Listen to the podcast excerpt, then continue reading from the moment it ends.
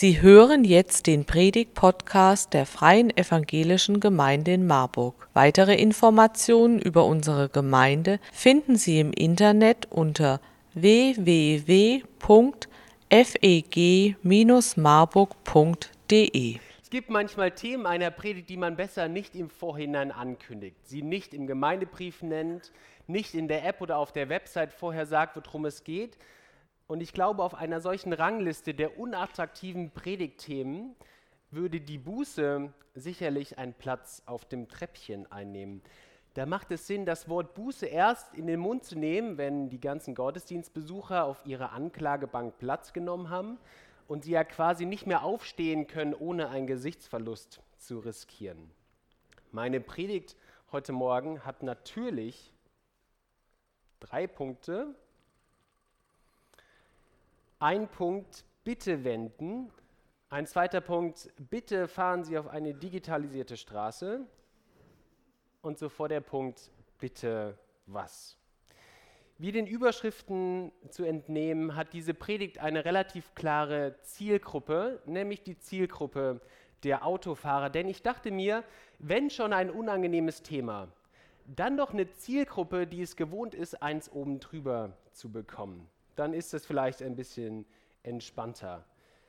Doch es geht gar nicht so sehr um das Auto selbst, also nicht um Schalthebel, nicht um Gaspedal, auch nicht um den Motor, sondern es geht um ein kleines technisches Gerät, was in vielen Autos vorne in der Mittelkonsole verbaut ist. Ich mache mal eine kleine Umfrage. Hebt mal eure Hand, wenn ihr ein Auto fahrt oder in einem Auto regelmäßig mitfahrt, wo ein Navigationssystem verbaut ist. Okay, ein paar. Wer, la, lasst eure Hände oben, damit ich weiß, wen ich in meiner Predigt anspreche und wen nicht. Wer von denen, die noch nicht die Hand oben haben, fährt manchmal Fahrrad oder geht zu Fuß oder wandert mit einem Navigationssystem, also zusätzlich? Kommen noch ein paar Hände dazu. Wer von denen, die immer noch die Hände unten haben, haben zumindest eine grobe Vorstellung, was ein Navigationssystem ist und wie es funktioniert? Okay, jetzt könnt ihr die Hände runter machen. Alle, die jetzt nicht die Hände gehoben haben, euch kann ich beglückwünschen, denn während die anderen neben euch anfangen zu zittern und zu schwitzen, während dieser Predigt könnt ihr euch ganz entspannt zurücklehnen. Diese Predigt wird mit euch nichts zu tun haben.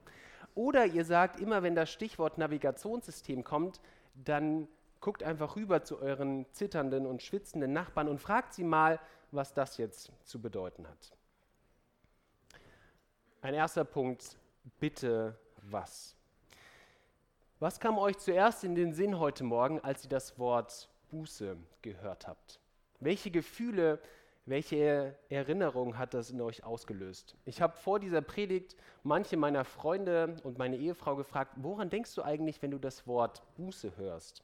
Und vielleicht hattet ihr ähnliche Gedanken im Kopf. Vielleicht denkt ihr an Beichtstühle.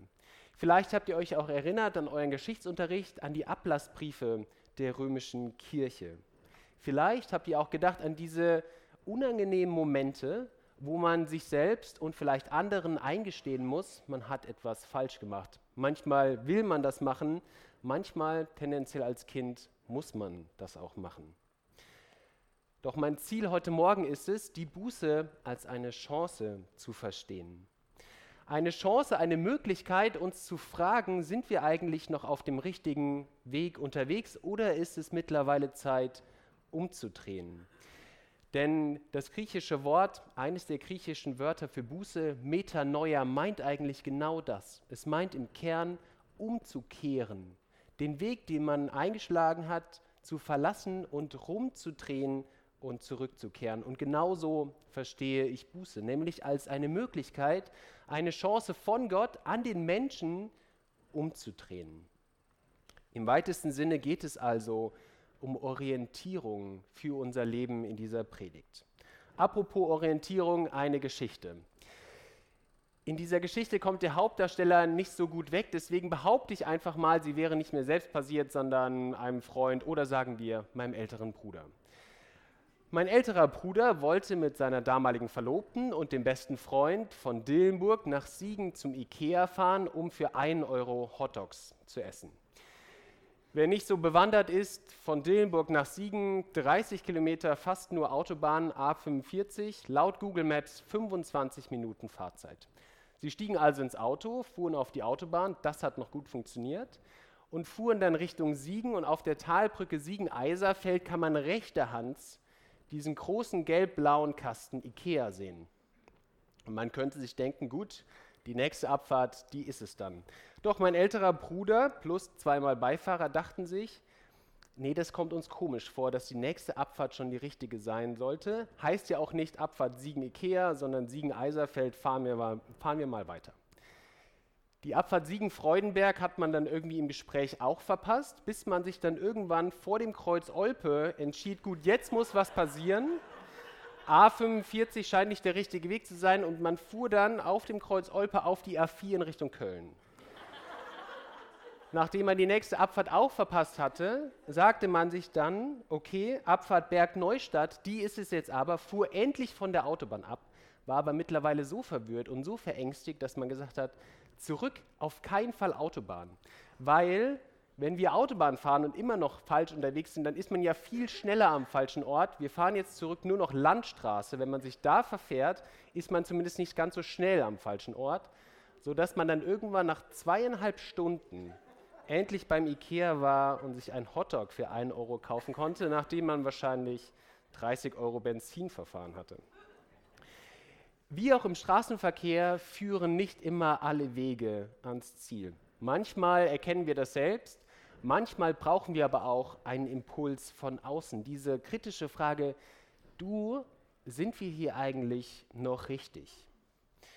Und ich finde interessant, dass Jesus Christus nach einer gewissen Zeit der Vorbereitung, vielleicht der Einarbeitung des Kennenlernens, irgendwann ja sagt, okay, jetzt spreche ich zu den Menschen. Jetzt fange ich an zu predigen und die ersten Worte im Matthäus-Evangelium, die Jesus an die Menschen richtet, sind folgende. Matthäus 4, Vers 17, da sagt er, tut Buße, denn das Himmelsreich ist nahe herbeigekommen. Wie also auch die Stimme im Navigationssystem einen manchmal zur Umkehr auffordert, so ruft Jesus selbst zur Umkehr auf. Und Buße ist dann folgendes. Zuerst die Stimme im Navigationssystem zu hören. Das ist ja das Erste, was ich machen muss. Ich muss hören, dass das Navigationssystem sagt, bitte wenden. Dann der zweite Schritt, den hat Astrid eben auch so schön dargestellt, ist sich zu sagen, ja, ich stimme dem zu, dass ich wenden muss. Man muss sich eingestehen, die Stimme im, Navigations, im Navigationssystem hat recht. Und der dritte Schritt, den man nicht vergessen darf, ist, man muss das auch, das Lenkrad in die Hand nehmen und am Lenkrad drehen, damit das Auto in eine andere Richtung weiterfährt. Matthäus 7, die Verse 13 bis 14. Geht hinein durch die enge Pforte, denn die Pforte ist weit und der Weg ist breit, der zur Verdammnis führt, und viele sind's, die auf ihm hineingehen. Wie eng ist die Pforte und wie schmal der Weg, der zum Leben führt, und wenige sind's, die ihn finden. Nachdem Jesus in seiner Bergpredigt sein neues Reich, das Reich Gottes vorgestellt hat, mit allem Neuen, mit allem Veränderten, was dazugehört, fordert er jetzt seine Zuhörer in vier Bildern heraus. Er sagt, ihr habt jetzt eine ganze Menge gehört, jetzt müsst ihr euch entscheiden. Gehst du den breiten Weg oder gehst du den schmalen Weg? Willst du ein Baum sein, der Früchte bringt oder willst du ein Baum sein, der keine Früchte bringt? Willst du mir, Jesus, nur zujubeln oder willst du mir wirklich nachfolgen? Willst du dein Haus auf Sand bauen oder willst du es auf einen Felsen bauen? In dieser Predigt will ich zwei Fragen nachgehen. Erstens, bist du eigentlich gerade auf diesem breiten Weg unterwegs, der von Jesus wegführt? Dann sag dir vielleicht heute Morgen dein inneres Navigationssystem, bitte wenden. Oder bist du längst schon oder seit vielen Jahren auf diesem schmalen Weg unterwegs, der zu Jesus führt, aber fällt es dir gerade schwer, auf diesem Weg zu bleiben? Dann sagt dir vielleicht dein Navigationssystem, bitte fahre auf die Straße zurück. Bitte wenden. Jesus stellt zwei Wege gegenüber. Das Bild ist einfach, es ist leicht zu verstehen für alle, die es hören. Der eine Weg schmal, der andere Weg breit. Das eine Tor ist ganz eng, das andere Tor ist ganz weit. Der eine Weg führt zum Leben, der andere Weg zum Tod. Auf dem einen sind viele unterwegs, auf dem anderen wenige. Der eine Weg ist verborgen, er muss gefunden werden, der andere ist ganz leicht zu finden. Eine einfache Sprache, ein einfaches Bild. Die Menschen, die Jesus zuhören, können es gut verstehen. Und Jesus sagt, es gibt einen guten Weg und es gibt einen schlechten Weg. Und du darfst dich fragen, du musst dich sogar fragen, wo will ich unterwegs sein? In meinem Navigationssystem kann man nach der Eingabe des Zielortes dann noch auswählen, wie will ich eigentlich fahren? Will ich den schnellsten Weg fahren, den entspanntesten oder den kürzesten? Tendenziell also will ich Autobahn fahren oder will ich Schleichwege fahren oder will ich Landstraße fahren? Wenn ich mich entscheide, dann entscheide ich mich oft lieber für eine vierspurige Straße als eine Straße, die insgesamt nur vier Meter breit ist. Offensichtlich geht es den Menschen zur Zeit von Jesus ähnlich. Jesus sagt, die meisten Menschen entscheiden sich für den breiten Weg. Es scheint der bessere, der einfache, der sicherere Weg zu sein. Dieser Weg ist voll von Menschen und er ist so breit, so gut asphaltiert, dass sie auch ihr ganzes Gepäck mitnehmen können. Ich fände es komisch, ich fände es merkwürdig, wenn auf diesem Weg so viele Menschen unterwegs sind, obwohl sie wissen, wo dieser Weg hinführt.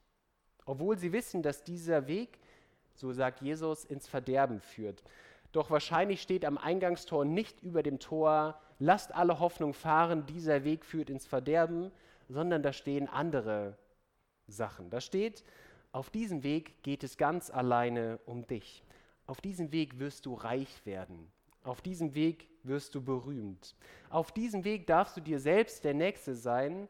Auf diesem Weg darfst du alles tun, wonach du Lust hast. Auf diesem Weg darfst du selbst Gott sein.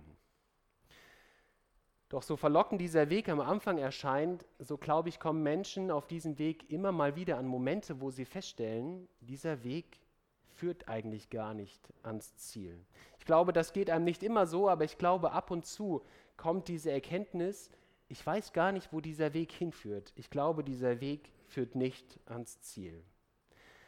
Und dann sagt Jesus, du musst gar nicht auf diesem Weg unterwegs sein. Es gibt noch einen anderen Weg, er ist kleiner, er ist schmaler, er ist versteckt und hier laufen nur wenige Menschen. Doch diese Menschen tragen auch weniger Last mit sich und sie haben vor allem ein klares Ziel vor Augen. Dieser Weg führt zum Leben, sagt Jesus. In Johannes 14, eine andere Stelle, spricht Jesus mit seinen Jüngern genau über diesen Weg. Und er sagt, liebe Jünger, ich laufe schon mal vor und mache schon mal bereite schon mal die Betten vor in euren Zimmern und ihr kommt nach, ihr wisst ja den Weg. Thomas, nicht umsonst der Zweifler genannt, sagt, du Jesus, ehrlich gesagt, ich habe keine Ahnung, wir haben keine Ahnung, was das Ziel ist. Und wenn man nicht weiß, was das Ziel ist, kann man nicht ins Navigationssystem irgendwas eingeben und dann weiß man auch nicht, was der Weg ist. Wir kennen weder das Ziel noch den Weg selbst. Schlauer Junge, dieser Thomas könnte man sagen. Und dann sagt Jesus Folgendes. Er sagt, ich bin sowohl der Weg als auch das Ziel.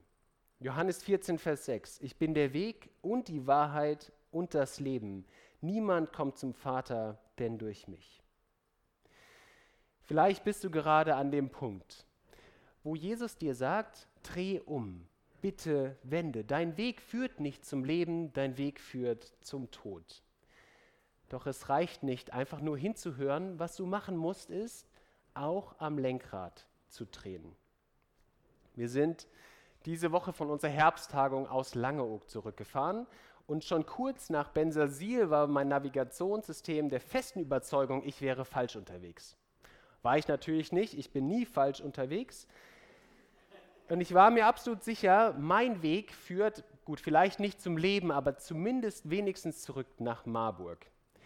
Dass ich so überzeugt war, war meinem Navigationssystem vollkommen egal. Innerhalb von einer Minute bei jeder einzelnen Kreuzung wollte mir mein Navigationssystem sagen, bitte wenden, dreh endlich um.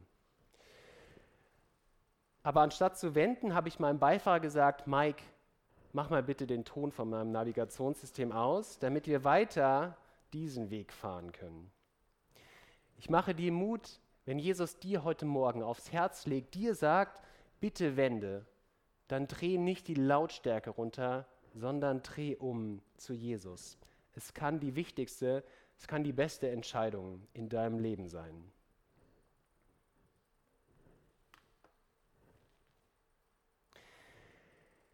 Bitte fahren Sie auf eine digitalisierte Straße. Ich habe mich beim Lesen des Bibeltextes gefragt, warum eigentlich ist diese Straße, die zu Jesus, die zum Leben führt, warum ist sie so schmal? Könnte die nicht auch ganz breit sein wie die andere? Könnten da nicht auch ganz viele Menschen unterwegs sein? Warum ist der Weg zu Jesus schmal? Und bedeutet eigentlich ein schmaler Weg, dass man auch leichter sich mal im Straßengraben wiederfindet? Offensichtlich macht der schmale Weg weniger her. Er ist weniger einladend als die breite Straße. Und ich glaube auch, wenn wir vorsichtig sein sollten, uns über die Gedanken von Jesus, die er nicht, die er nicht kommuniziert, ähm, uns darüber klar zu sein, denke ich, Jesus denkt ja hier auch nicht an den naturverbundenen Wanderer, für den es nichts Tolleres gibt, als sich mal allein auf irgendeiner ganz steinigen, verlassenen Straße wiederzufinden, sondern Jesus denkt hier wahrscheinlich an den Reisenden, für den es wichtig ist, eine Straße zu haben, wo er sicher und schnell vorankommt. Ein weiteres Beispiel.